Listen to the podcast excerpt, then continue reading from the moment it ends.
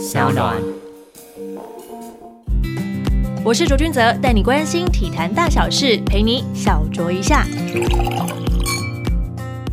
Hello，各位听众朋友们，大家好，欢迎收听十二月十六号的卓卓 Talk 时间。希望大家不要有 Monday Blue，因为上个礼拜台湾选手在国际体坛又有不错的收获了，赶紧跟大家报告一下。首先是桌球赛事，林昀儒与郑怡静在世界桌球巡回赛年终总决赛混双第一轮轻松以三比零击败匈牙利组合，取得了东京奥运门票。而在男双的比赛，林昀儒与廖振廷在决赛强碰世界排名第三的中国组合樊振东与许昕，最终以一比三落败，但已经追平台湾男双在年终赛的最佳成绩。再来是羽球场上的消息，二零一九年世界羽联年终总决赛，羽球王子王子维在四强赛续战球王桃田贤斗，最终以十七比二十一、十二比二十一落败，写下台湾男单选手在年终赛的最佳成绩，继续加油了。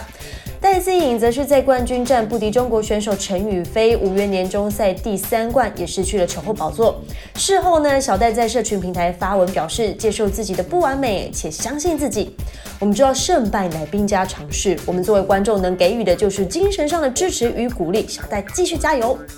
接着是举重女神郭幸淳，她在天津的举重世界杯暨奥运资格赛越级挑战女子六十四公斤级，最终以抓举一百零五公斤、挺举一百四十一公斤，总和两百四十六公斤，收下一面金牌、两面银牌，不愧是不断挑高自己天花板的最强女力代表。至于让球迷比较揪心的消息，发生在富邦勇士海外客场与战狼的一场比赛。林志杰在第四节受伤退场，检查结果为压力性骨折，预计要休息两个月的时间。球迷朋友们可得耐心等候啦。接着是 NBA 历史性的一刻，发生在十五号灰熊与巫师的比赛，出现了第一次日本球员对决的场景。灰熊的渡边雄太以及巫师的八村垒，两人在赛后也交换球衣当做纪念。哇，这一天日本球迷可说是嗨翻喽！